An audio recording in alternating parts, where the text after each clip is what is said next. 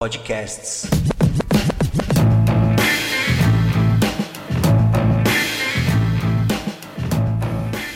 Boa tarde a todos. Boa tarde, não, boa noite já, né? São 18 horas, horário de Brasília. Hoje, uma live familiar com o meu primo, campeoníssimo, Francisco Lofred. Ele é filho do irmão do meu pai, meu tio Carlos, né? Ele é filho do Carlos, meu tio Carlos, que é irmão do meu pai. Ele é capitão da, da seleção brasileira de, de, de pesca submarina tem várias histórias, né, muitas medalhas e até algumas novidades que eu não sabia e que agora vou conversar com ele, oferecendo para vocês aqui do meu fornecedor Paulo Underline Trondoli, os melhores vinhos pelos melhores preços no Facebook dele, Paulo Underline Trondoli. Aqui nesse caso estou tomando o espanhol Casa Roja. Recomendo para vocês. Não estranhe se ele me chamar de Marquinhos, tá? Porque é assim que eu sou chamado em boa parte da minha família. Obviamente ninguém me chama de Nazi na família, né? Fala, Chiquinho. Se chamar de Chiquinho, eu vou chamar de Marquinho, né, Harry? Pode chamar. É, se não for falar o Francisco Lofred ou é. o senhor Nazi. É. Tudo bem, meu? Saúde. Beleza, cara, beleza. Cara, você está nos Estados Unidos precisamente aonde? Eu estava em Hollywood há nove meses e cheguei sexta-feira no Rio de Janeiro. O, o, tio Sam cansou de mim lá, estourou meu visto, eu peguei três extensões de visto e, enfim, já estava na hora. Né? Então, e eu não fui para ficar lá tanto tempo, fui para ficar três, quatro meses. Então, deixei as coisas aqui meio soltas e tal. Mas voltei para o Rio e eu, eu tenho que voltar porque, né, como você sabe, eu sou agora capitão da seleção americana de pesca submarina. Então, tenho as obrigações. Sabendo não sabia, não. é, é, desde, desde o ano passado, eu era capitão da seleção brasileira e. Isso eu sabia. E, enfim, a, a confederação, mais precisamente o presidente da confederação brasileira, é uma tragédia. Né? O tragédia é uma maneira simpática de falar, né? Uhum. O cara é o, é o representa o que é de pior em termos de dirigente esportivo no Brasil é o, é o, é o presidente da Confederação Brasileira de Pesca e Desporto Subaquático. Não, é então, de praxe, né? Porque tudo, tudo, no esporte no Brasil né? é, é, é, é exatamente. bandidagem fodida, né? É, tem uma outra exceção, mas na média o cara, o cara, tá no, o cara é presidente desde 75. Caramba. tu vê, né? É, então, aí eu saí da seleção brasileira e assim que eu saí, os gringos me chamaram. Eu já tinha uma boa relação, uma boa relação com os americanos, mas é mais um fato da seleção americana pulou uma geração em termos de renovação. Então, tem os coroas que eram muito bons, teve aí 20 anos num pessoal mais ou menos, e agora tem uma molecada nova e eles precisam de alguém experiente e tal. E no, a seleção brasileira tem dado coça nos americanos nos últimos 10 anos. Então, eles acho que me viram como capitão da seleção brasileira e falaram, pô, melhor ter esse cara aqui do nosso lado do que, do que contra, né? E para isso você precisa se naturalizar americano? Não, porque eu sou capitão. No, na seleção brasileira eu era atleta e capitão. Na americana eu sou, só, sou apenas capitão. Então, não precisa. Apenas, apenas capitão é, é foda, eu sou apenas capitão. é. é, mas assim, eu, eu ralo menos de, de. E tô ficando velho, né, cara? Então tá bonito também. É, mas... Tá legal. Eu posso disputar outros campeonatos, só o Mundial e o Pan-Americano, que eu não posso disputar pela seleção americana. Eu tô até. Eu botei meus papeizinhos lá na imigração. Quem sabe o Trump dá uma força. Puta, e, é. Porque é, é, Agora... é, o esporte, é o esporte dos filhos dele fazem pesca submarina, né? Ah, é? então, é? tem, tem alguma coisa aí. E esse lance da idade na pesca submarina né, é, esportiva, ela tem, tem limite ou a pessoa, enquanto ela tiver força, vai descendo? Não tem limite. Lógico, para você ser um atleta de ponta, acho que até uns 50 e poucos anos dá para o cara ser um atleta de ponta. É, é, um, é um esporte sem impacto físico nas articulações, não exige vamos dizer, potência muscular, é muito de técnica, suave, é, é, é praticamente um yoga dentro d'água, em termos físicos, né? Então, isso favorece. Até a gente pesada, o cara que é gordão dentro d'água é leve, O cara que é fraco dentro d'água é forte. E é engraçado você perguntar, então, para competir, o cara até uns 50 e poucos pode competir em alto nível se, se o, enfim, o cara se cuida. Mas a gente estava discutindo no clube outro dia o, a, longevidade do pescador amador. E teve um cara, o Bob Sober, foi da primeira geração. Eu mergulhei com ele quando ele tinha 85 anos. Ele não conseguia armar a arma, mas o marinheiro armava a arma para ele, ele pulava na água e ele derrubava peixe. Não, não comia frango esse dia, cara, comia peixe, né? E o Gradel aí, meu amigo. É, então, então não tem assim. A maior dificuldade para essa turma mais coroa não é nem estar tá na água e pegar o peixe, é subir e descer da lancha, vestir a roupa de borracha que é apertada. O cara que está dentro da água, quando ele, ele fica novo. Tem um, até um coroinha no meu clube, o Caritato, também da primeira geração. Ele tem ajuda dos marinheiros para sair do clube, atravessar a faixa de areia e chegar na água. O pessoal tem que botar o pé de pato nele, armar a arma para ele, mas meio que tomba ele na água, quando ele bate na água, ele, ele tá leve. A, a dificuldade de mobilidade dele é em terra, né? Então, se tudo na, correr na, bem... Na pesca, na pesca é, submarina, deixa eu perguntar, que até as pessoas devem ter curiosidade, eu também tenho. Você usa escafandro, é, escafandro, você usa tanque ou é na apneia mesmo? Apneia, na saúde, no fôlego. Você é, chega a ficar é um quanto esporte. tempo debaixo d'água? Nos Sem mergulhos de caça submarina, são, são duas modalidades de esporte diferentes. Tem a pesca submarina e o mergulho em apneia. O cara que mergulha em apneia compete, o objetivo dele é ir fundo. O da pesca submarina não é ir fundo. Lógico que quanto maior o meu fôlego, melhor. Mas a habilidade, o que faz a diferença mesmo é a habilidade da pesca. É que nem no futebol. Lógico que quanto mais rápido o cara correr, melhor.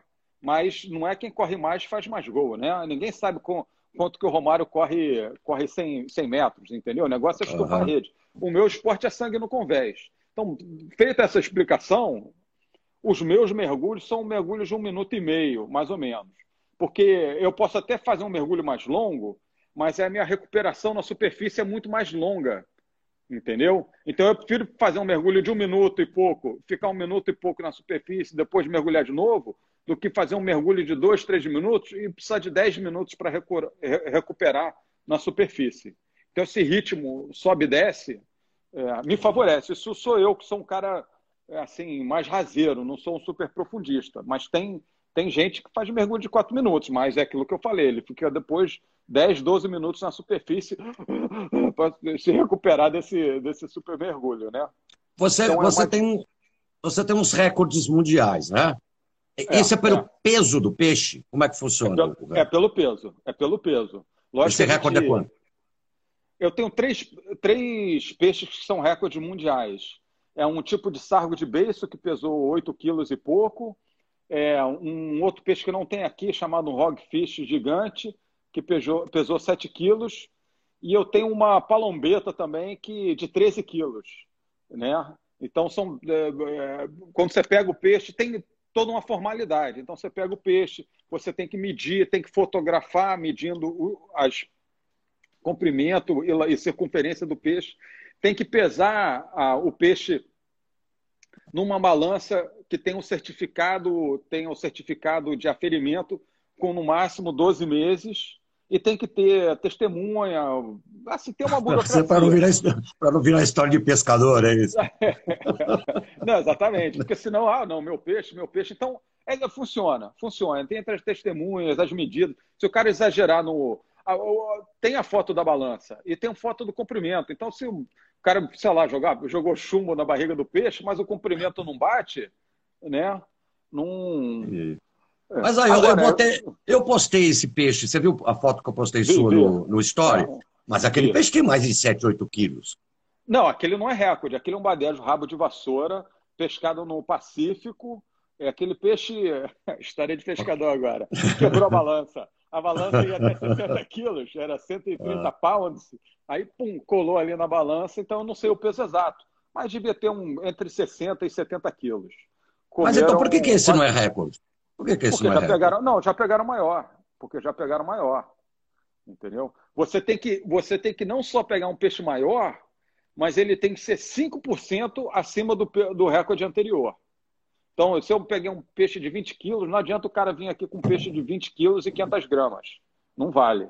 né? Entendi. Então, teria, teria que ser 21 quilos, né? Então, aí você manda, submete, aí tem um conselho, eles analisam a tua história, são os caras meio chato, é, eles gostam de, de negar recorde, mas o meu foi, foi feito direitinho, né? então, e me conta aí, você já passou uns perrengues assim com tubarão, arraia, umas coisas assim? Cara, todos eles. Escolhe uma letra aí que eu te falo perrengue. Já tomei mordida de peixe, já fui atropelado por lancha, minha lancha já pegou fogo, já fiquei perdido no mar, já fiquei esquecido na ilha.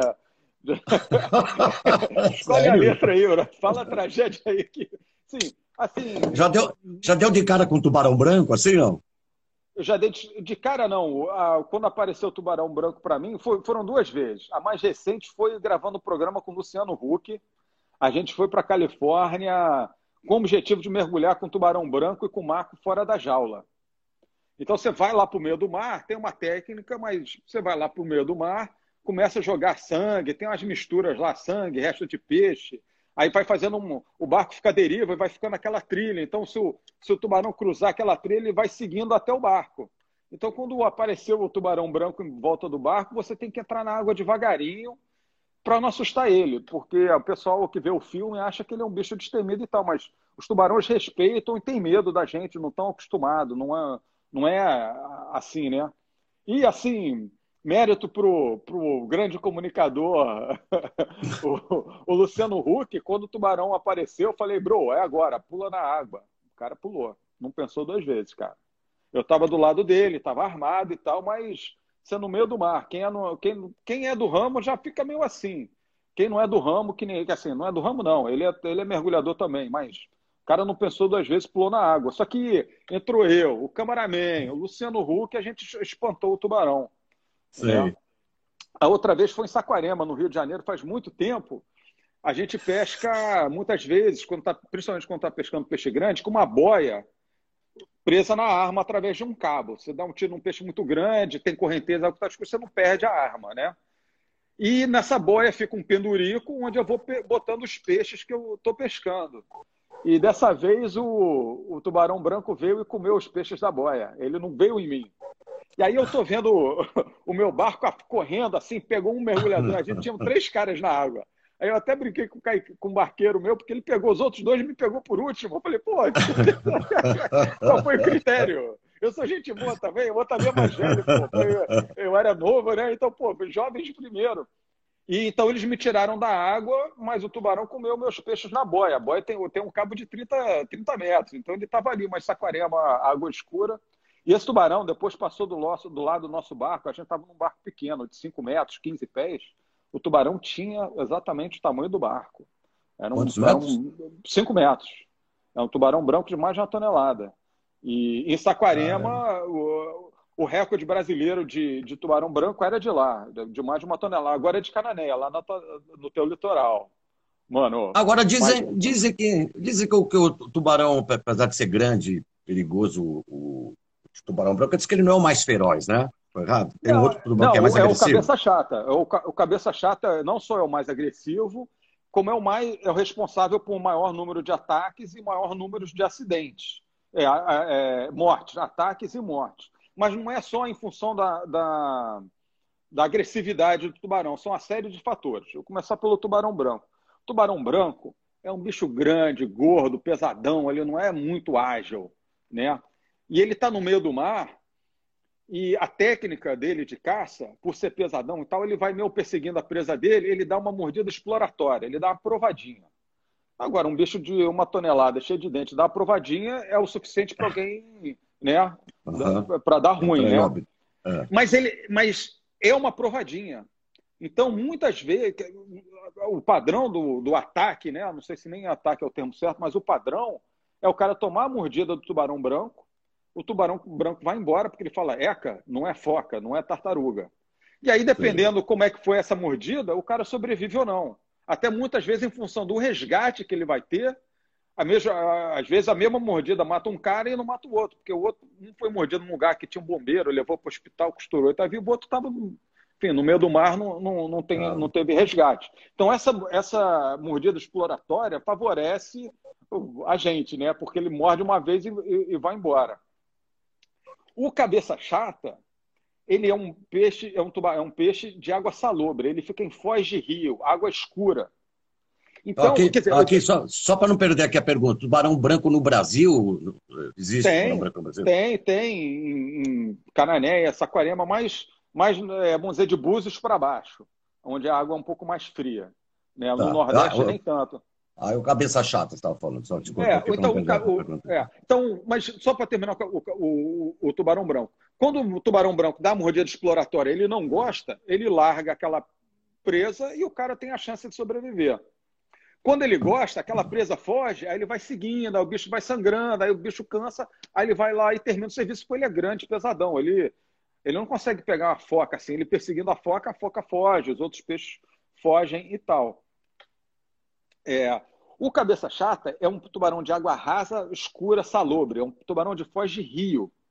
Ele na África se chama o tubarão Zambeze, porque ele sobe o rio Zambeze 2 mil quilômetros e Caraca. morde o maluco 2 mil quilômetros do mar. O cara nunca nem viu o mar, cara. E ainda morre de mordida de tubarão. né? Mas aí o, o cabeça chata, a, a presa dele está numa água barrenta, escura ele não pode dar uma mordida e depois correr atrás. Ele tem uma chance. Então ele se alimenta daquela primeira mordida. Ao contrário da mordida exploratória do, do tubarão branco, o cabeça chata ele morde, torce e arranca 20 quilos de carne. Então a chance Caraca. do cara sobreviver é mínima. Entendeu? Pode tirar 20 quilos aí de qualquer um que. Entendeu? O cara não. É difícil, muito, muito improvável o cara sobreviver. E aí o que, que acontece? Por ser um tubarão de água foz de rio, água salobre, é mais fácil ele, ele topar com o ser humano, porque ele fica na praia, no raseiro. É o tubarão que tem em Recife. Entendeu? É. E que, tem, que, é, e que é responsável por muitos ataques lá. Eu não entro no, é. eu não entro no mar de Recife o mané que me pague, velho. É, e, e, é, um, é um pedaço específico. Eles são residentes. Eles são residentes. Ah, o, o Cabeça Chata mora aqui. Na Flórida, onde eu estava, tem muito, tem muito naufrágio. E cada naufrágio tem dois, três cabeças chatas que moram lá. Eles estão sempre lá. Só que lá a água é clara. Então ele vê que eu não sou comida. Ele não me vê como alimento, ele me vê como um adversário. Ele está putinho, está com raiva de mim, porque eu estou pegando os peixes que ele quer e ele, ele, ele me vê como um adversário é, dele. Então é, é, o que é bom. Eu não quero que ele me veja como alimento, né? Eu prefiro ele com raiva do que hum, lambendo os beiços, né? Uhum. Então, você tendo uma, uma postura agressiva dentro da água com cabeça chata, ele também hesita sim. O contato olho a olho com o tubarão é decisivo. Você vira as costas para o tubarão, ele cola em você. Eu tenho alguns vídeos no meu canal do YouTube, Francisco Lofredi, que mostram bem isso. Tem dois vídeos com. Tem três vídeos com Luciano Huck, que tem de tubarão, enfim. Quando vocês estiverem entediado com absoluta, absolutamente mais nada para fazer, entre no meu canal no YouTube. Sei lá, tá trancado no elevador, né, cara? Um negócio assim. Pega a internet, elevador tá trancado lá, né? Viagem longa de ônibus. Aí tem o meu canal no YouTube. E aí Legal. você consegue. Tem, tem tubarão, outros peixes. Um, um, o único peixe que já me olhou assim, hum, mas será que esse cara é alimento? É o mero, que é um, que é um badejo, é uma garopa gigante. É um peixe do tamanho da geladeira, chega a 300 quilos. E ele chega perto para te olhar. E esses grandões, dependendo como você se aproxima dele, se a água está clara ou não, ele vem daquele olhadão, tipo, hum, será que esse cara aí dá, é, dá um caldo, né? Mas aí o que? Ele, tem dente, ele tem dentes que nem o tubarão, não? Não, ele tem uns dentes pequenos, só que os dentes são camadas de dente no céu da boca e todos para dentro. Então entra, mas não sai. Entendeu? Lógico que se ele te morder, já aconteceu, ele meio que te engole assim, entendeu? Ele faz, abre a boca assim, é da geladeira. Ele, ele engole, me engole assim até a cintura, se quiser. Mas ele Caraca. também pode. Ele te cospe, mero, mero. É, é, um peixe muito comum aqui no, no nosso litoral. Era mais comum, hoje já pescaram muito mero, porque o cara pesca o mero e depois vende como carne de badejo no restaurante, né? É. Ah, por falar nisso, você, você já você serviu muito mero. É, você serviu você serviu muitos restaurantes aí no Rio de Janeiro, né? Você pescava e levava fazano para outros, né? Antiquários, é, todos né? esses. O Fazano foi o primeiro. Eu fiz uma parceria muito boa com o Fazano, que o Luca Gozani, que é o chefe executivo do, da rede Fazano tal, cara super importante. Ele começou no Rio de Janeiro, assim, menos conhecido, no Fazano Almari, que é do lado da minha casa em Ipanema. E ele chegou aqui e ele não conhecia os peixes do Brasil. Então a turma do Fazano que me conhecia me contratou para ser tipo um, um tradutor dos nossos peixes com o Luca. Então foi uma parceria excelente, porque ele, eu aprendi várias coisas de culinária e tal com ele e pude ir mostrando os peixes brasileiros. E ele com um olhar novo. Por exemplo, tem um peixe chamado pampo, que é um dos melhores peixes, mais gostosos, carne branca. O pampo é excelente. Todo mundo, a vida inteira, eu nunca vi alguém fazer pampo que não fosse no forno. Todo mundo pega o pampo, foi no forno, ele fica que nem a manteiga, cara. Tem quase comer de canudo, entendeu? A, a carne dele. Mas o, o, o Luca não sabia disso. Ele pegou, tirou filé e fez um aquapazza, que foi depois parar no cardápio do, do Fazano. Ficou maravilhoso, né? Então, esse olhar novo também proporcionou várias coisas. Ele, curioso, queria provar todos os peixes. Então, a gente serviu uns peixes que ninguém serve nos restaurantes tradicionais. Assim, todo mundo é badege, namorado, cherne. Pô, a gente serviu bicuda, é, marimbá, é, e aí, todos os peixes malucos, a gente foi testando tudo. Esse aqui fica bom assim, esse fica bom assado. Lógico que eu, né, ali comendo sempre antes. A gente, lógico, fazia a receita antes. Então, nem sabia, nem sabia que agora você, você é chefe, cara. Você ganhou o prêmio de chefe, sabe? É verdade isso? É. Não, é verdade. Eu não sou chefe, mas eu ganhei um prêmio de culinária e ganhei de uma penca de chefe. A história é o seguinte: tem lá na Flórida tem um, tem um festival da lagosta. Cinco meses do ano é proibido pescar lagosta. Então, então, depois de cinco meses sem ninguém pescar lagosta, Cara, sem exagero, só falta as lagostas subirem, subirem pela areia da praia. Tem lagosta em todo lugar. Então, nos primeiros dois dias da temporada, eles proíbem os pescadores comerciais de pescarem, e esses, essas primeiras 48 horas da temporada da lagosta é só para pescador esportivo. Então, vem gente do mundo inteiro Cada pessoa pode pegar 12 lagostas. É uma foto que é uma das fotos recentes do meu Facebook. Eu peguei 80, mas eu explico, mas, foi dentro da, da lei. Quando, então, quando você fala que é esportivo, é porque você pega a lagosta e depois devolve ela na água? Não, você não pode vender. O pescador comercial ah. não tem limite, ele pode pegar 200 lagostas se ele conseguir, e é para vender. O pescador esportivo tem uma cota e não pode vender é para o consumo próprio. Né? É, tá. tudo, tudo, termina na panela. Então, é, todo ano eu vou para a Flórida participar desse festival. Aí tem festival, banda, tem música da lagosta, tem várias coisas, é, entre elas, a maior lagosta, é. quem pegou a lagosta assim, assado, e o, um campeonato de cozinhar a lagosta, o Master Lobster Chef. E eu estava lá, um cara, um dos competidores furou eu conhecendo os organizadores, eu meio assim de besteira, falei, ah, não, deixa que eu, eu vou participar. Então eu cheguei lá no campeonato e, é só restaurante, é não sei quem, bar em grill, não sei quem, os caras com avental, nomezinho e tal. E cheguei, cheguei eu lá de Havaiana, né,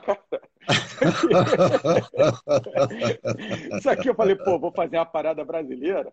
Porque todo ano eles fazem as mesmas receitas manjadas. É, é, é, lobster mac and cheese, é, lobster roll, os mais ousados, assim, lobster ceviche, um exótico, mas, pô, 10 anos que eu tenho um exótico lobster ceviche.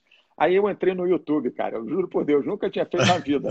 Fiz um escondidinho de lagosta, entendeu? Aí sim, lagosta, cobri com requeijão, botei no, botei, botei no forninho, eu te mostro as fotos, também estão lá no, no meu Instagram. Né? Isso, o meu, o, o meu canal de YouTube é de pesca submarina, mergulho e tal. O Instagram é metade culinária e metade pesca. Então, quem é guloso também é, é, recomendo o meu Instagram. Então, cara, eu fiz as, uh, os potinhos, botei requeijão, os caras requeijão, entendeu? Requeijão. botei no forninho, ficou aquele gratinadinho em cima, torradinho. Pô, foi, foi bater em céu, cara. Foi bater em cego. Aí de toda a história do campeonato, eu tirei a nota mais alta, cara. Tá e aí, ganhei, ganhei o campeonato, cheque, foto com o prefeito, saí no Miami Herald, entendeu? Pô, e agora tem outro também que eu não sabia. Agora você virou comendador, é isso? Comendador é, do Fred, é isso? É, o, o, quando a gente ganhou o campeonato pan-americano em 2015, os, o Brasil não havia ganho um campeonato é, no exterior desde 75. 75 é o ano que o, que o bunda mole do presidente da federação entrou. Quer dizer, desde que ele entrou, o Brasil não ganha mais nada. Quando ele entrou em 75, a gente era o campeão mundial. O Brasil é, todo ano estava no pódio. O cara entrou, a gente ficou 40 anos sem ganhar nada. Aí, quando eu estreiei como capitão da seleção brasileira, eu consegui, apesar, apesar da confederação, é, organizar o negócio, enfim, os atletas excelentes. Aí o cara está falando que Braconi é maldito. Braconi é o presidente da federação. então eu consegui. Bom, eu consegui não. A gente foi um super. Uh, os atletas desempenharam, foi um espírito de equipe muito grande. E a gente ganhou o Pan-Americano, a, primeira conquista brasileira no exterior em, em 40 anos. E aí, aí apareceu o presidente da federação para papagaio de pirata. Depois que ganha, todo mundo é lindo, né? Aí ele, é, enfim, aí ele nos. É. Ele, o Ministério dos Esportes, enfim, nos condecorou com a ordem, a comenda a ordem do mérito esportivo, que é a maior, maior, maior medalha, maior honraria do esporte amador brasileiro. Então, essa aí. Agora, ó, esclarece, esclarece minha, minha ignorância. A, a, a, pesca esportiva, ela está nas Olimpíadas, não? Não, ele é um, é um esporte regido pelo Comitê Olímpico, mas não está na Olimpíada. O Comitê Olímpico rege, né, debaixo do guarda-chuva deles, várias modalidades de esporte. Algumas olímpicas, outras não olímpicas, tipo, sei lá, boliche, entendeu? Então, a gente, a gente segue todos esses protocolos, bandeira, desfile, antidoping, tem todas essas, essas é, modalidades aí de, de, enfim, a organização do, do, Comitê Olímpico. Então, o meu, meus títulos são reconhecidos pelo Comitê Olímpico Internacional. Quando eu fui é, campeão pan-americano, a gente ganhou o Bolsa Atleta. Quer dizer, é, é, como se fosse um outro esporte. Jamais será um esporte olímpico, né? Tem gente ignorante que, enfim, não, não entende a, a ecologia do esporte e também você precisa do mar com peixe. Então, a Olimpíada de Moscou, como é que você vai fazer isso? Entendeu? Então, mas... Deixa eu tirar uma curiosidade com você, que você nem, vai, nem esperava essa pergunta aqui. Eu vi outro dia, não sei se você já viu no, no Discovery Channel, um documentário chamado Sereias. Não tá. sei se você já viu isso daqui. Os não. caras contam histórias que, pô, é, é impressionante. Conta a mitologia da sereia, é, casos, tem coisa de YouTube com os caras puxando uma rede com uma mão, assim.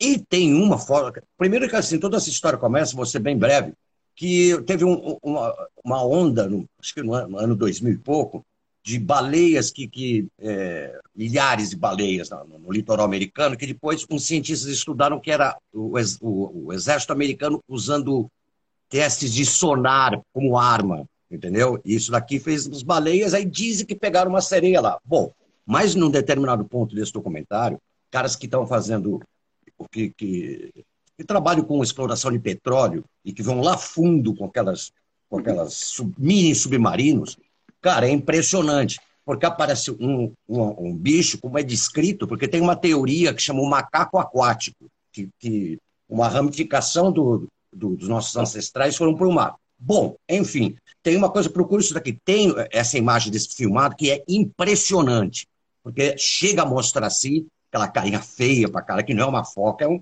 é, é um tipo hominídeo, tá? E com mão, assim, tudo. Você, ó, você não deve ter visto, mas você já ouviu história de, de sereia nos mares que você cantou, dos caras, assim, meu?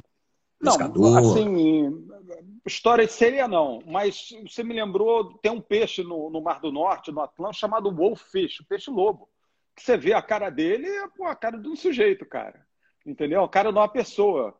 Então, né, né, aquela história telefone sem fio. O cara, às vezes, vê um Wolfish, 200 anos, negócio escrito, aquelas né, nos livros antigos dos navegadores fala da polvo gigante, aquelas coisas todas. Então, eu acho que tem algum fundo, fundo de verdade. Pode ser algum parente do Wolfish. Tem um, um, peixe do nosso litoral que é um dos melhores para comer, eu recomendo, chama sargo de dente. Você olhar para o dente dele, você pegar o sargo e só olhar isso aqui, tu acha que é uma pessoa, cara. Tem uns dentinhos dentinho errado. É um cara que nunca usou aparelho, entendeu? O sargo de dente é isso. Então, ah, tipo eu. E... É, é eu, eu, gostaria de imaginar que ele é mais gostoso de comer do que você, tá? Mas morreu por aqui. Morreu por aqui. Esse galo velho da caldo ainda, hein? Eu vi na live ontem. Eu vou dar caldo. Doce. Eu vou dar caldo. Cara, Mas eu, eu você... lembrei de uma coisa legal. Deixa eu. Ah, conta. Você falou que tem o, o macaco do mar. Tem mamíferos no mar né? Sim, e, e, e, o urso polar, por exemplo, né? O urso polar é, já desenvolveu não, até, já, até membranas. Marinho, golfinho, né? E tem uma relação com a gente. Tem um vídeo no canal do YouTube, aquele dia que você estiver trancado no elevador com nada melhor para fazer, tem um vídeo chamado Hey, That's My Sashimi. Ei, esse sashimi é meu. E é um clipe de um programa americano que eu, que eu gravei lá, uma temporada do Spear Gun Hunter, do Outdoor Channel, enfim eu, a última temporada do episódio que deu, eu, eu, quebrei o programa, né? Porque eu sou a estrela convidada da última temporada. Mas eu estou no mar e eu nunca tinha mergulhado com leão marinho. E eu peguei um molete, que é um peixe excelente, estou trazendo assim molete com a lista, tudo está filmado, então eu posso contar essas histórias. E veio, vieram dois lobos, lobos marinhos que são, são uns bichos de que, sei lá, 400 quilos, 500 quilos, vieram é, vieram em cima do negócio, eu nunca tinha visto o negócio aquele, eu morri de medo, fui para a superfície, encolhi minha perna e fui trazendo assim com medo, e eu vi eles vindo e mordendo o meu peixe. Mas quando eu olhei assim, na cara que eu vi o, o lobo marinho, pô, Marquinho, a cara dele era a cara que o gato faz quando está roubando comida na mesa, sabe? Assim, te testando, chegando perto, uhum. porque é um mamífero. E eu vi que ele estava com medo, ele estava indo aos poucos e te me testando. Ele, tipo, vou mais um pouquinho ver se ele se mexe. E eu vi que ele que, que ele estava preocupado comigo. A cara dele era que nem gato testando o dono. Uhum. E aí eu, eu fiquei brabo, encarei ele e o bicho é, se assustou. Né? Então, tem essa relação. Então, não só a gente tem uma comunicação com os mamíferos, mas os peixes estão acostumados com mamíferos. Então, quando eu estou mergulhando, fazendo pesca submarina, e eu me comporto como um mamífero esfomeado, eu espanto todos os peixes. Eu tenho que me comportar embaixo d'água como um mamífero de barriga cheia, desinteressado. Porque senão eu não consigo me aproximar dos outros peixes. Eu sou o bicho mais lento, atrapalhado, pesado dentro d'água. Até um baiacu espinho com a barriga inflada consegue fugir de mim.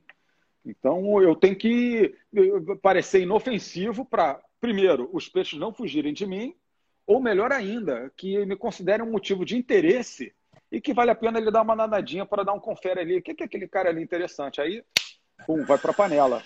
Né? Tem um outro vídeo chamado Man versus Yellowtail versus Sea Lion. Homem versus olete versus lobo marinho que eu estou no México, no meu lugar, meio do mar, e estou pescando vários oletes. O olete é um peixe maravilhoso que o lobo marinho fica o dia inteiro vendo o olete passar na cara dele, mas ele nunca consegue comer o olete. Então, na, quando eu começo a pescar o olete, quando eu dou uma arpada, é a chance da vida de, do, do, leão marinho comer um olete. Então, esse leão marinho ficou me perseguindo a, a pescaria inteira. Está tudo filmado, vocês né, podem ver depois. Ele vai chegando cada vez mais perto, dá umas mordidas, então ele prova quando ele dá aí que ele fica né, maluco. E eu tô com eu tentando espantar ele, peguei o arpão e comecei a cravar o arpão nele, com a mão assim mesmo, não para machucar. Na, na, na linguagem espantar. do mar, é, uhum. é, na linguagem do mar, eu pegar o cutucar alguém com a mão, quer dizer, dá licença, por favor, faz a gentileza, né? nada, nada, o bicho não se mexeu. Aí eu lembrei de um pescador experiente da Califórnia, que tem muito leão marinho lá. Ele falou assim: a única coisa que espanta leão marinho é você latir para eles. Então, tá como não tinha mais recursos, isso está no vídeo, está filmado, cara, está filmado. Eu fiz assim, row, row. De 300 quilos deu a minha volta e foi embora. Tomou várias arquadas, não, não se afetou. Quando eu lati, é a língua dele. Então, tem esse negócio do mamífero e eles se comportam. Tem uma, tem uma relação. Quem entende de bicho, entende de cavalo, de cachorro, de gato, quando está interagindo com um mamífero marinho, tem alguma coisa ali, né? Aproveita Sim. um pouco do, do, do, conhecimento. E você tem alguma atividade é, ligada à ecologia marinha, à preservação do, do mar? Assim, como é que está essa situação? Sim, eu sou conselheiro do Mona Cagarras, que é o parque marinho aqui do Rio de Janeiro, das Ilhas Cagarras, são aquelas ilhas em frente a Ipanema. Eu sou um, um dos fundadores, até idealizador do idealizador do parque, é, na época do governo Sarney, muito tempo atrás, enfim. É, e o que eu faço a pesca esportiva e a pesca. De todas as modalidades de pesca conhecidas pelo homem, a mais seletiva e sustentável é a pesca submarina. Né? Se a gente aceita que o ser humano pode comer peixe do mar, entendeu? Pode comer peixe. É... Se a gente aceita que o ser humano pode comer peixe do mar, a melhor maneira de conseguir esse peixe é através da pesca submarina. Então, ao promover meu esporte, a pesca sustentável, é, eu estou promovendo o, o, uso racional de, um bem finito e essencial para a natureza. A gente já tem, a indústria da pesca já tem toda a tecnologia para pegar todos os peixes do mar. Entendeu? Virou videogame. O cara é pescador, não precisa nem se molhar, cara. É videogame mesmo. Tem satélite, não sei o quê. E não, não tem peixe para essa indústria toda, para esses barcos todos. Então, não é a, a, a, a decisão agora é se a gente quer ou não pegar todos os peixes do mar. E se a gente realmente pegar todos os peixes do mar, a vida na Terra acaba, porque a gente está tudo relacionado, não tem comida para todo mundo. Então, eu, eu brinco que a, a, humanidade precisa da pesca submarina. Não só precisa, mas depende da pesca submarina. Porque você, se você aceita que sem a fauna marinha é, a humanidade acaba, passa a ser essencial para a sobrevivência da humanidade o uso racional, a pesca sustentável.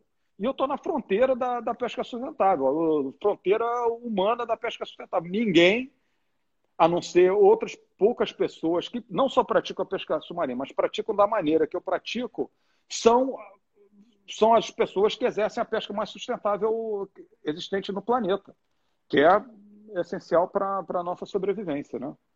Eu sou muito fã do, do Moby Dick, né? tanto do livro do, é, do Melville, como do filme é, com o Gregory Peck, etc.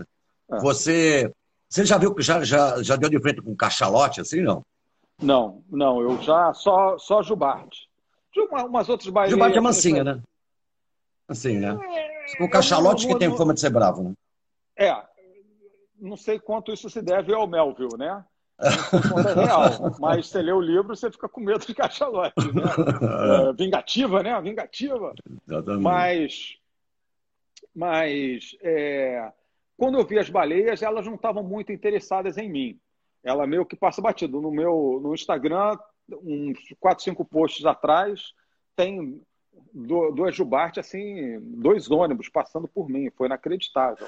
E mesmo nadando lentamente, ela é lenta para a baleia. Para a gente é muito rápido. Então, para você acompanhar no fôlego, você, eu estou batendo a perna toda a velocidade e o, o fôlego acaba. Eu já mergulhei algumas vezes com tubarão-baleia, que não é um mamífero, mas Sim. é um peixe de 7, 8 metros. E é, o, é, o maior, é, o maior, é o maior peixe, é o maior né? Peixe, é, o maior peixe. É, é, é, o maior peixe. É um mamífero, então, é um mamífero, mas é, ele é, mamífero, não também, né? Não, não, é peixe, é um ah, condrite, que nem um tubarão, ah, é um tubarão.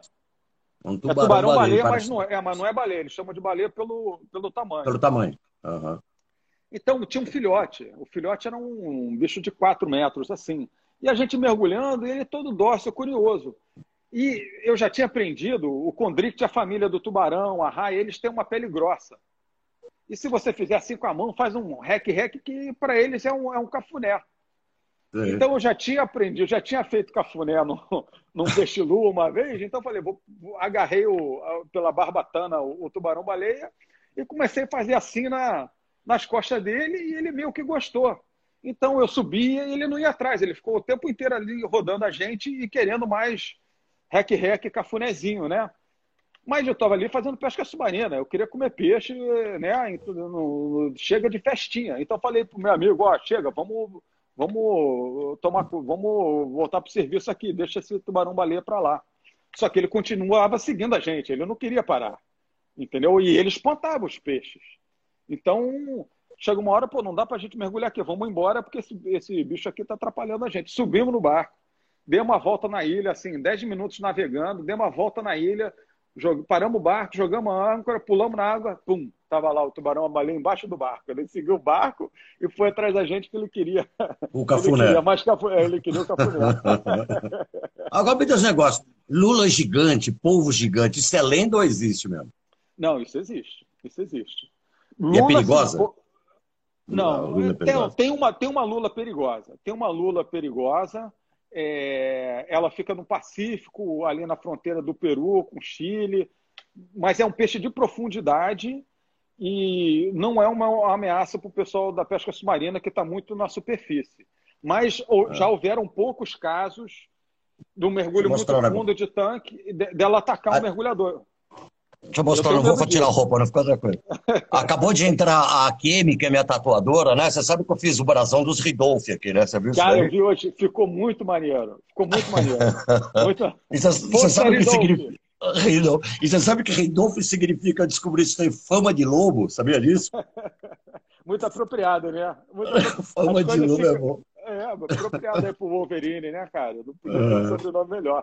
Não, eu aprendi isso contigo hoje, aí eu vi, eu vi seu post, a tatu, ficou irado. Eu não tenho nenhuma tatuagem, mas essa aí eu gostei, cara. Até comentei aqui que pode ser, honra a família Ridolfo, né? Muita história. Deixa, deixa eu te falar, perguntar para você, cara, uma coisa que a gente tem que explorar também. Você falou de Hollywood, tava, etc e tal. Eu, eu, eu sei que você tem esse, esse trabalho aí de no, no YouTube, etc. e tal, mas não sabia que você também foi du, dublê e instrutor de, de, de, de, em filmes, é isso? De, de ação isso, submarina? Eu, eu, é, eu faço produção aquática. É, que, vamos dizer, tem uma cena de mar, precisa alugar o barco, precisa de um. achar a praia certa para filmar, tem que saber o dia, a hora certa, vento, maré, tem que ter é, o salva-vida, tem que treinar o elenco, tem que ter um dublê, tem toda uma, uma dificuldade é, para filmar cenas de mar e água, piscina, que não é uma coisa comum. As produções perdem muito tempo e dinheiro errando isso. E aí é onde é que eu entro? Esse conhecimento náutico, eu sou formado em jornalismo, tenho, tenho uma experiência diante, atrás das, por trás das câmeras. Então, juntando essas duas, esses dois conhecimentos, isso rende, é, é, tem necessidade, tem trabalho, tem serviço no set, ah, que filmes? Por exemplo, que filmes? Filmes conhecidos? Ah, é, Penetras, DPA, Tropa de Elite, Paraísos Artificiais. Em Hollywood eu fiz os turistas, é, turistas. É, incontáveis publicidades. Tem uma série nova agora, Dom, que vai sair na, que vai sair na Amazon Prime, que que bom que eu faço a cena aí eu, eu faço umas pontas às vezes sou um policial no Paraíso, no Paraíso Artificiais eu prendo o galã no final. Minha, eu estudei muito. Minha frase assim, cala a boca, cabeludo. E pá, tapa na cara do sujeito. Que filme é esse? Eu vou ver, não vi. Paraí Paraísos Artificiais. Tá onde é, esse filme? É, tá no, enfim, tá Netflix. online em algum lugar. É, talvez na Netflix. É, é, o filme depois do pessoal do Tropa de Elite. Tropa de Elite eu fiz um PM, acabei. Eu fiz um PM depois um, um jornalista, mas a minha cena acabou cortada. Mas eu fiz aquele treinamento do BOP, né? Fiz aquela coisa. Então foi, cara, foi, o Tropa 1, um, Tropa 1. Um. Ah. O, o, Zé Padilha, que é o diretor do Tropa de Elite, é pescador submarino. Não só ele, mas a família inteira. O avô dele, o Antar Padilha, um pescador super famoso, lendário. E ele foi meu parceiro. Eu tinha uma lancha, a gente era sócio de uma lancha aqui no Rio. E aí ele falou: oh, a gente tá precisando de alguém para fazer PM aí, você quer fazer o teste? Aí eu falei, eu quero, melhor, mas o teste é em São Paulo. Aí eu falei, cara, que coincidência, eu estou indo hoje para São Paulo. E, e, era mesmo, eu encontrei com ele na rua, ele falou isso e eu estava indo para o aeroporto. Foi assim. Aí eu fui para São Paulo e fui para a reunião. E eu já fiz teste de comercial, já fiz uns comerciais, umas coisas assim. Eu tive uma breve carreira de modelo, enfim, essas coisas. Então eu estou acostumado ao teste. O cara te dá falazinho, ó, oh, você vai, pede uma Coca-Cola, bebe, sorri. Eu falei, isso aí eu sei fazer, eu não sou ator. Mas eu sou cara de pau e, e, e, e teste de PM? Como é que é teste de PM? Vai, vamos pro PM. Sabe, então, toma, então, tapa na cara, vagabundo. Pá! É, é, então foi mais ou menos assim. Eu, eu, sabia que era um filme de polícia, né? Então, cheguei pro teste, falei, vai ter, uma, vai ter um teste assim, o cara vai mandar eu falar cala a boca, vagabundo, vou bater em alguém, mas olha, eu não vou fazer isso. Faço cara de sério, ó, já sou reco, né? É, esteja preso, esteja preso, né? Esteja preso. Mole. É, vou tirar onda nesse teste. Aí entrei no, no, no estúdio para fazer o teste, Pô, a câmera, a luz, a equipezinha lá, o diretor de elenco, duas cadeiras daquela de plástico. Aí o cara fala assim: Eu vou tocar uma música e você dança. Eu falei: Hã? Eu não estou preparado para isso, pô. Eu falei: O quê? Ele é, eu vou tocar a música e você dança, se expressa. Pô, eu não sou ator, cara. Eu, não, eu pensando assim, eu não, pô, eu não sei. Eu falei, ó, sabe, eu sou do rock and roll. Eu só gosto de dois tipos de, de música. Rock e punk rock, né? Aí o cara botou a musiquinha lá, uma música. Eu falei, não, não, peraí, bro. Bota um rock and roll aí. Aí o cara botou uma metálica. Ah. Aí eu comecei a quicar aqui assim. Aí tinha a cadeira de plástico, eu fui correndo e pá! Deu um na cadeira de plástico, joguei a cadeira de plástico contra a parede, eu tava de sapato. Aí o cara, corta, corta. Ele, pô, não é pra quebrar o estúdio, não, não sei o quê. Eu falei, é, é, desculpa, foi mal, é porque eu me empolguei a música. Por favor, bota o rock and roll de novo. Aí começou o rock and roll, comecei a pular assim e dei outra bicuda na outra cadeira, quebrei outra cadeira e passei no teste.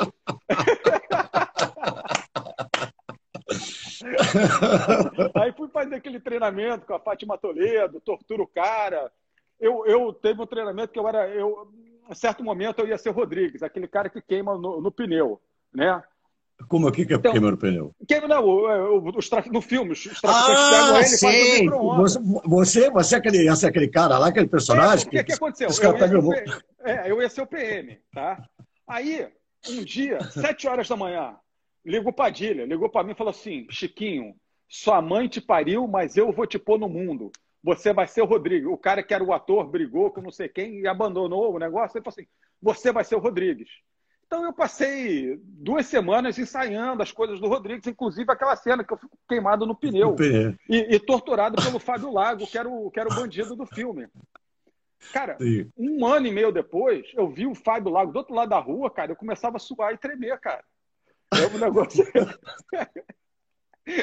é intenso, super realista, mas. Não, aquela cena botando... é muito forte. Né?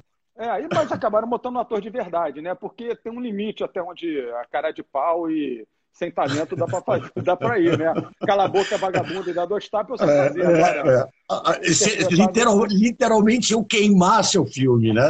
É, queimar seu filme, exato. E deles também, quem foi o idiota que botou esse cara aqui, né? Mas o. Então, aí eu já fui, eu já fui policial também no, no Espinosa, no Espinosa do, do Henrique Fonseca, que foi do, do, da HBO, também policialzinho, PM, duas falas, tá, tá lindo para mim. Agora, nesse último do, no, no Dom, eu sou do Breno Silveira, pô. Breno Silveira, é recorde de bilheteria aí, dois filhos de Francisco. Eu sou um traficante. Também tem uma fala, prendo, prendo o galã no final. É, não, aliás, desculpa. Eu prendo o galã, o galã foge de mim que eu sou traficante, a gente bate de lancha, eu boto fuzil na casa de, cara dele, aí chega os policiais e me prendem. Entendeu? Mas é uma fala. Então, o que acontece? Eu não sou ator entendeu? Eu isso é quase um hobby. Eu, eu me divirto duas, duas, três vezes por ano. Eu passo uma, duas semanas num set de filmagem. E, Mas tem, e é muito, é tem, muitos, tem muitos diretores que gostam do não ator, né? O que chama de no acting, né? Que é um estilo, né? No é, acting, mas aí né? é o cara é o cara que é aquilo de verdade. É que nem no Tropa de Elite eles pegam um PM para fazer papel de PM. Aí o cara é, consegue fazer.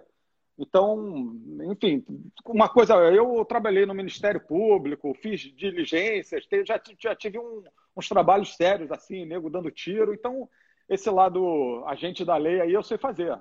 Entendeu? Bom, eu não poderia acabar essa live, que logo vai acabar, sem deixar de falar de futebol, né? O senhor estava até. Aí a nação flamenguista, que sempre também me acompanha, por favor, entre na sala, né? Porque você estava todo pimpão, passou 2019, todo pimpão. É, era outro patamar. É outro patamar. Não tem, realmente era um patamar. O Flamengo deu aquela reviravolta, né? Acertou suas contas, mudou. Era praticamente uma, um time da Champions League aqui, largado, perdido aqui no era, Brasil. Era, é. era. Até, era, até, chegar, até chegar. Domené! Domené! William Gabigol! Domené! Olha só, a gente realmente precisa marcar outra live só para falar de futebol. Mas você tocou no assunto, agora é sério. O Flamengo está jogando sem torcida. O ano passado inteiro era sempre 12 contra 11. Mas o salário está em dia, né? Um milhão de, de, de reais é, por mês. É, mas não tem a torcida empurrando o time. E aí põe na conta ah, do, é põe na conta do. Põe, tu, foi, tu, na... tu, tu, faz cafuné em tubarão-baleia e aí vai fazer cafuné nos caras falar, ah, não tem torcida, mas vai, joga bola. Oh. Não, você acha que esse Dominé. Você acha que o Dominé vai dar certo aí? Você acha que vai dar certo? Cara, eu, acho que o time ia cair, ninguém mantém aquele nível, então o time ia cair com Jesus e sem Jesus. sem torcida atrapalha. E eu, eu não gostei das substituições. Já é cedo para julgar o cara, entendeu? Mas. É, ele tirou a Rascaeta, né? Ele tá parecendo que voltou é, aos tempos do Abel Braga, né? É, tem dois craques mesmo no time. Tem dois caras fora de, fora de série no time do Flamengo. O Arrascaeta, o Arrascaeta e, o, e o Everton Ribeiro. Entendeu? Então os dois caras têm que jogar. O resto é nego esforçado, bem treinado, com algum talento. Agora, a gente tem uma, uma história boa de futebol ah, Flamengo que, que posso até dizer que você salvou minha vida. Não é? Não quer aquela dia... briga? Não, não foi da briga, não. Essa guarda pra outra live. Né? Ó, vai ter uma live só de futebol, a gente falando das porradas aqui que, que já rolou no ah, futebol. Ah, Mas, não ah. sei se você lembra, no dia que o ACDC pediu, escolheu você, o Ira, para abrir. Não, fui eu, o Ira dá essa palavra. É, foi, é na, foi. É. é, foi exatamente. É, escolheu você para abrir para o ACDC no, no Morumbi. Sim. Foi véspera, foi 2009, foi véspera do Flamengo e Corinthians, do Adriano contra o Ronaldinho. É, semifinal do. Que aquele goleiro do... lá entregou, entregou aquele pênalti, né? Para aquele sem vergonha. Aí, outro dia o São Paulo, São Paulo poderia ter derrubado o, o, o Corinthians aqui no Paulista. Não, tem que jogar sério. Entrega, entrega, porque eles fizeram isso com a gente, né? Exatamente, exatamente, exatamente. Tu lembra bem. Então eu fui, eu falei, pô, perfeito, eu vou passar um fim de semana em São Paulo. Sexta-feira tem o show do ACDC e camarim, backstage, toda aquela moleza, obrigado, né, que me proporcionou.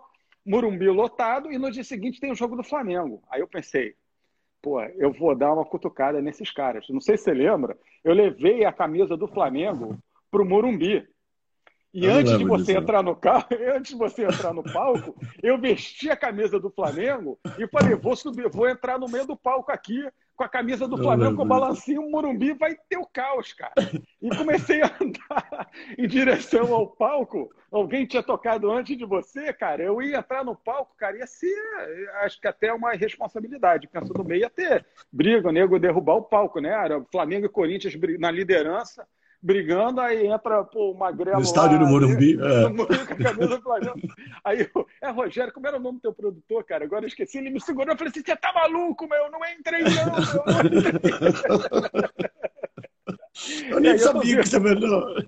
Não, você estava no camarim, mas eu falei, não, quero entrar, Flamengo campeão, Adriano, me segura. Os caras, não, meu irmão, você tá maluco. Mas sabe o que foi engraçado nesse dia, né? É, sempre, é muito difícil você abrir é, um show desse, né? Geralmente as pessoas estão. É normal. As pessoas estão lá falando assim, puta, o que, que o Nazi tá fazendo aí? E os caras achavam que eu ia tocar só blues. Eu fiz um puta show, o público pediu bis. Não sei se você eu lembra, mas, mas, mas eu entrei, eu lembro até do filme do Mohamed Ali, tem um documentário Mohamed Ali, que tava um clima de de velório antes dele enfrentar o Jorge Foreman lá no, no na África, né? É, ele fala assim, que vocês estão, quem que morreu? E eu também tenho meu camarim, tava todo mundo parecia assim, oh, Nazi, valeu, só faltava assim prazer ter te conhecido, né? eu cheguei de tarde, a banda tava passando som, eu nem entrei, eu só botei minha carinha de fora, aí o povo que tava lá na frente, que acho que estar tá lá desde as duas da tarde, me olhou e falou assim, ei, Nazi, vai tomar no cu. Vai tomar Eu entrei e falei assim, o macaco velho, né? Tá bom, deixa aqui. Aí entrei e deu um puta, achou que foi uma patada na cara de todo mundo, né? Mas o clima, no, o, clima no, o clima no camarim era assim de velório, coitado do Nazi. Vai, vai pra lá, vai pra arena. Depois de Erasmo Braga no Rock in Rio, Nazi no Nas bocadas, né? cara, você arrebentou, você tocou, você tocou, sei lá, meia hora, cara. Ou teve é, mais, 45 é. Não, o público é. pediu, mas eu não voltei, que falei, na mas sabe o que, foi o... Com my dick. É. Agora eu lembrei de duas coisas. Quem me deixou entrar no palco foi o Robério, que fazia o camarim. O Robério, é, do, do, é, do Camisa do, de Vênus. Que era o produtor do evento. É, é. E acho que aquele, esse clima sossegado no camarim foi uma coisa que ele me contou. Ele falou assim: pô, 20 anos fazendo camarim, Madonna, YouTube, não sei o quê. Primeira vez que eu não vejo álcool no camarim o pessoal da CDC pediu sopa de cenoura. Não sei se você lembra disso. Ah, bom, pera, não, não. Ah, bom, que eu pensei que era no meu, mas eu falei, tá mentira. Não, era, era pô, a CDC era os velhinhos tomando sopa de cenoura, cara. E era tudo calmo ali, cara. Chá e sopa de cenoura. Então, de repente. É... Tudo isso para mudar. Tudo isso para mudar de assunto do Flamengo, né? Tudo isso. Você tá todo pimpão, achando que era estava em outro patamar. Olha só, ano tá... passado, ano passado, essa época, o Flamengo estava nessa situação também, cara. A gente reagiu no segundo, no, na segunda metade do brasileiro. Então, ó, piano, Agora, piano, deixa eu falar, deixa eu falar um negócio. Esse Jesus ele foi de Jesus para Judas, né? Vamos, vamos combinar aqui, né? Porque o cara não só assim, deixou, não deixou vocês se prepararem para um novo técnico, não, né? Vou, vou, vou a ficar, vou a ficar, vou a ficar, e agora tá aí, tá querendo levar meio time, né? Quer levar cara, o é Gerson, quer levar o tem, Bruno. Tem gente aí na mídia social, ah, obrigado, Jorge Jesus. Obrigado, caralho. Assinou o contrato, abandonou o time, pô, tá tentando levar jogador, não deixou ninguém. Eu não, não gostei, não, cara. Tá fora, não é bem-vindo, não, cara. Não é bem-vindo. E na não. boa, né, cara? E na boa, né? O cara tava com um timaço que, que, que na mão dele já tava jogando de vendado, é. na, na maior torcida do Brasil, quiçá do mundo, né? Ah, tudo bem. Ó, oh, meus amigos portugueses que estão me vendo, chutes de pontapés, tudo bem. Meu, ah, tudo é. bem, né, meu? Ó, oh, ah, é. que eu tô com medo de Covid. Ah, tô com medo de Covid. Não, eu não gostei, cara, não gostei nem um pouco. Foi cuzão, foi cuzão. Foi cuzão. Puta cuzão, meu. Puta cuzão. Né? Assim, Puta cuzão, meu. Hora, se fosse é. eu, dar uma porrada nele, meu. Puta porrada, meu. É, e agora tem duas coisas. É, primeiro, é, tem um ditado de pescaria. Você nunca sai do peixe para achar peixe. Entendeu? Você está num lugar que tem peixe, aí você fica pensando, pô, se aqui tá bom, imagina lá. Aí o cara vai lá, não tem o peixe lá, quando ele volta aqui também não tem mais. Então ele fez exatamente isso. Ele saiu do peixe para achar o peixe. Ele, não, ele, em nenhum lugar ele sairia do Flamengo e encontraria alguma coisa melhor do que estava rolando aqui. E tudo já amarradinho, tudo, tudo montadinho, né? É, tudo, tudo pronto, uma engrenagem. Ele, ele é, nego perde campeonato assim. Começa o campeonato, cai numa pedra, uma aqui tá bom, mas pô, será que fulano lá tá melhor? E vai lá. Então ele, ele saiu do peixe para achar peixe. Tentando o lado dele, talvez, talvez tenha uh, alguma coisa tipo, pô, a gente está no ápice, daqui só vai para baixo. Melhor não fica, é melhor sair daqui enquanto está ah, mas isso se fosse, meu, ele ficou uma temporada só. Seja bicampeão da Libertadores, que nem claro. o São Paulo, que nem o São Paulo, tipo, né? Tipo que nem o São Paulo, né? E nós somos é, tri, a gente foi biconsecutivo. Né? É, bravo, aquele bravo, passado, bravo. aquele pô. tempo, ai meu Deus do céu. Puta time, Entendeu? puta time do goleiro. Pô, vai, vai, de novo. Pô, vocês enfrentaram o Liverpool, perderam de 1 a 0 podia ter ganhado. Pô, é, podia ter sido uma. Pô, eu posso ir para um Mundial e ser campeão mundial. Você sabe quando ele vai ser campeão mundial com o Benfica? Ah. Never. É. Jamais. Jamais. É. Como se fala em Portugal? Uh, uh, sei lá, entendeu? Jamais será, jamais será. Jamais será. Pô, achei um é, pouco eu... de falta de ambição, de coragem. Eu, eu, eu achava que ele não ia sair. Achava que era é, coisa. Mim, não, exatamente. Para mim, eu achei que talvez jogador com, com, com com oferta milionária fosse tentado, mas ele sair é, pegou de surpresa e eu não gostei. Para mim foi, lógico, pode ter bastidores que eu não sei, mas com os fatos Tem que eu nada. tenho, foi, foi é, ganância, é, mau caratismo. É, porque o que eu acho pior foi assim, o, é, o primeiro contrato dele com o Flamengo é, não tinha multa de rescisória. Né? Tipo assim, olha, vamos ver se dá certo, se não der certo, bye bye Solon. Aí depois, como deu certo, o Flamengo fez um contrato com ele. Ele podia ter chegado e falado assim, não, vamos continuar. Não, ele falou assim, não, vou, vai ficar. E, e o Flamengo não se preparou para poder procurar um outro cara. Você faz assim, não ó, levou fé, não achou que ele fosse sair. Mas aí, ele, ele deu sinal. Porque no contrato de renovação, ele fez a multa rescisória de um milhão. Multa de um milhão, pô, é, nesse, nesse, nesse universo não é que nem não tem. Um milhão, um milhão do quê? Eu acho que. Não, acho não, um milhão de euros. Mas mesmo assim, mesmo assim, nesse universo isso não é nada. Na caça submarina também não é ah. nada. Só, não, só eu digo não. No meu, não, no meu universo, no meu universo é. No universo pô, do Flamengo pô, de hoje em dia não é. é o Flamengo, é, então Flamengo... ele, já, ele já tinha alguma coisa. Para ele botar essa multa rescisória baixa, tinha alguma coisa já. Ele já teve ali. E se a galera tivesse mais atenta lá no Flamengo, ia se ligar. Pô, se ele quer a multa rescisória baixa, porque ele tem ele tem alguma é, pretensão ou vislumbra a possibilidade de, de, querer sair e romper o contrato. Mas para mim não, foi decepcionante ó, e não, tá, não é bem-vindo, é... não, cara. É. Não atravessa Ó, a eu, minha frente, eu até não, vou te falar, a gente brinca pra caramba, né? Mas assim, o Flamengo, como é o nome do presidente que saiu? É, o que o Bandeira de Melo. Bandeira, Bandeira de fez um trabalho. O Flamengo, você sabe, era um time endividado que, que passou